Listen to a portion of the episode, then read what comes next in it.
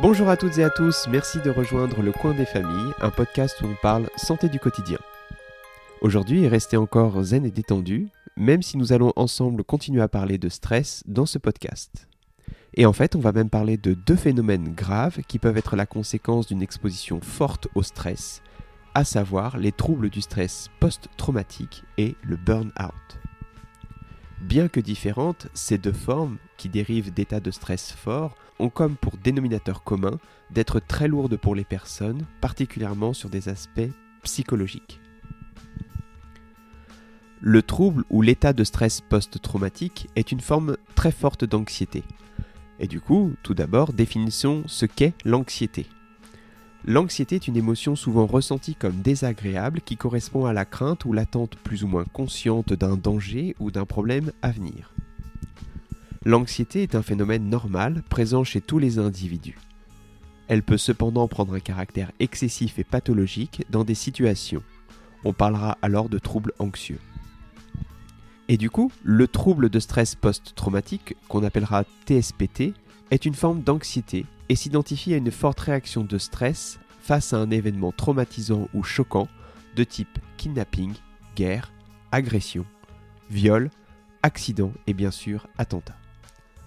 Ces événements sont traumatogènes, dans le sens où ils véhiculent une menace de mort ou une atteinte physique importante et imminente, que leurs survenues sont imprévisibles et leur déroulement incontrôlable qu'il frappe les personnes de manière aveugle et arbitraire, et que bien sûr ces événements engendrent un stress souvent très intense.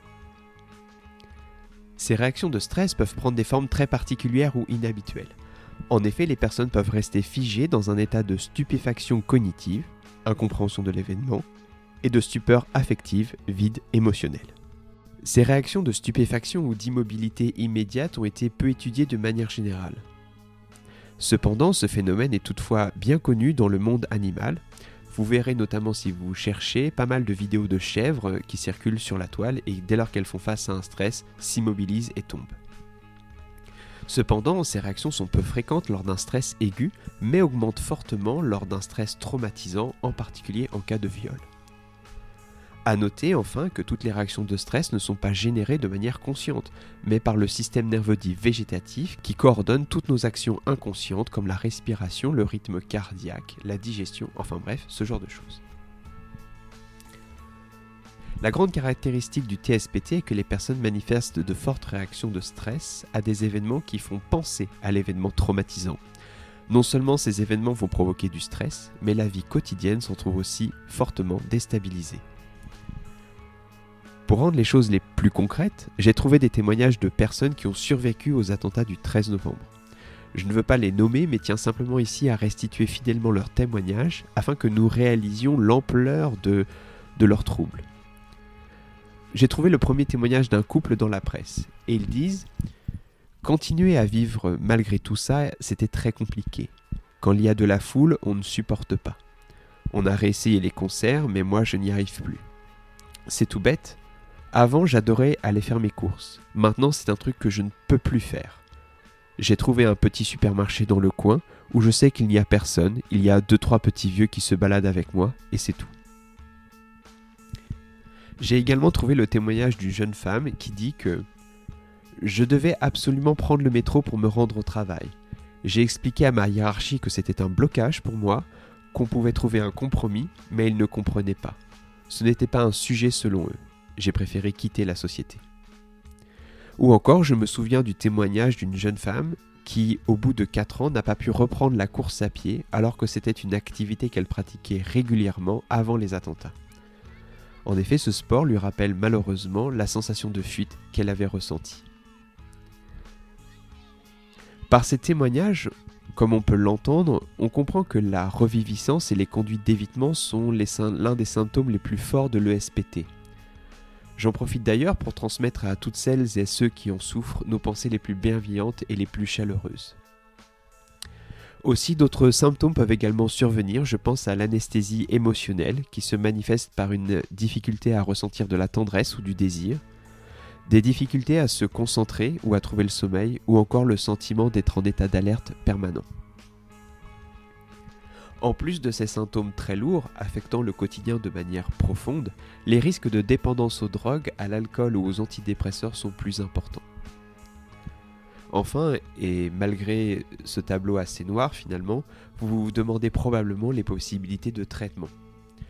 Le traitement de l'ESPT porte également sur les complications souvent associées.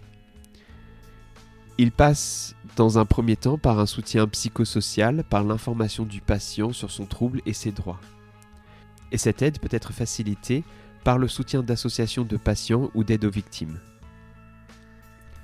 Comme pour d'autres troubles anxieux, les thérapeutes disposent d'une variété d'approches psychothérapeutiques, médicamenteuses ou encore peuvent euh, utiliser l'hypnose.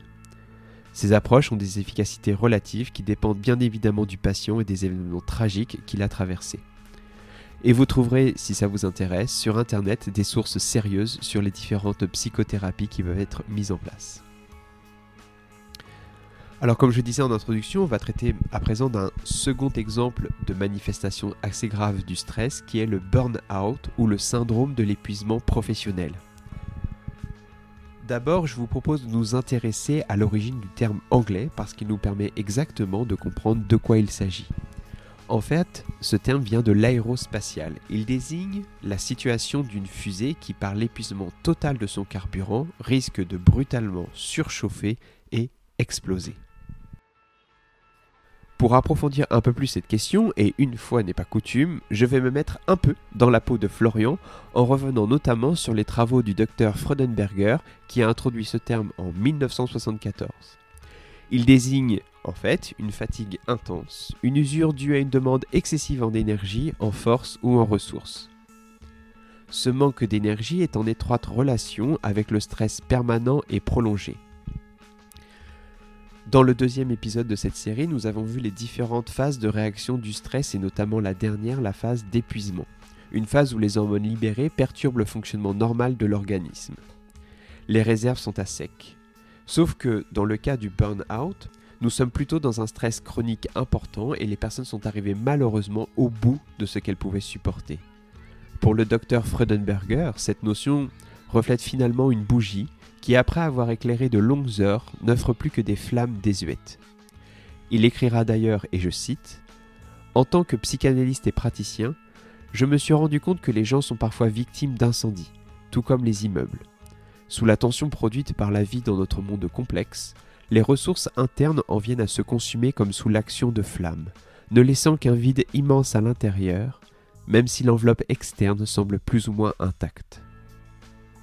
Et donc, c'est grâce à son travail, associé à d'autres d'ailleurs, qu'il propose en 1980 une définition du burn-out comme étant un état de fatigue chronique, de dépression et de frustration apporté par la dévotion à une cause, un mode de vie ou une relation qui échoue à produire les récompenses attendues et conduit en fin de compte à diminuer l'implication et l'accomplissement au travail. Puis en 1981, les chercheurs Malache et Jackson caractérisent ce phénomène par trois dimensions que sont l'épuisement émotionnel, la dépersonnalisation et la réduction de l'accomplissement personnel. On va revenir sur tout ça, mais très brièvement. Alors la fréquence des sentiments d'épuisement émotionnel se traduit par un manque d'énergie. La personne est vidée nerveusement, a perdu tout entrain, n'est plus motivée par son travail et devient donc une corvée. Puis la dépersonnalisation renvoie à l'apparition et au renforcement d'attitudes détachées, immorales et au développement de sentiments négatifs envers des individus rencontrés dans le contexte du travail. Cette caractéristique conduit d'ailleurs à l'isolement de la personne en phase de burn-out. Et enfin, le troisième aspect, la réduction de l'accomplissement personnel. Ainsi, les sentiments d'incompétence, de dévalorisation et de baisse de l'estime de soi jaillissent malheureusement comme l'eau des fontaines la personne est convaincue qu'elle ne pourra pas répondre aux demandes ou aux enjeux dans le cadre de son travail. Alors comme bon nombre de pathologies, je dirais qu'il est plus facile de prévenir plutôt que de guérir. Aujourd'hui, nombre de secteurs professionnels sont sensibles à ce phénomène qui touche environ, selon les chiffres récents de l'assurance maladie, 10 000 personnes annuellement. D'où la nécessité de mettre en place des actions de formation et de prévention pour éviter d'en arriver à se consumer totalement. Enfin, à cause de sa forte proximité, ressemblance avec la dépression, Les personnes touchées, en plus bien sûr d'un arrêt de travail, peuvent se voir prescrire des antidépresseurs et sont invitées à suivre une psychothérapie. Et bien sûr, comme on le disait pour le stress, la relaxation, la méditation ou encore la pratique d'une activité sportive ont montré des bienfaits chez les personnes ayant connu un épisode de burn-out. Voilà, j'espère que cet épisode vous a plu et que vous en savez un peu plus sur ces deux phénomènes graves liés à une réponse au stress. Si vous avez des questions, n'hésitez pas à nous les envoyer, on vous répondra. Je vais clore la semaine prochaine cette série consacrée au stress en vous parlant du stress de l'enfant. C'est quelque chose dont on parle peu et dont il faut pourtant être très attentif. Si cet épisode vous a plu, n'hésitez pas à nous mettre 5 étoiles, ça nous aidera beaucoup. Je vous donne rendez-vous très vite pour un prochain épisode, et d'ici là, portez-vous bien, je vous souhaite une belle journée, un beau week-end, et merci de votre écoute.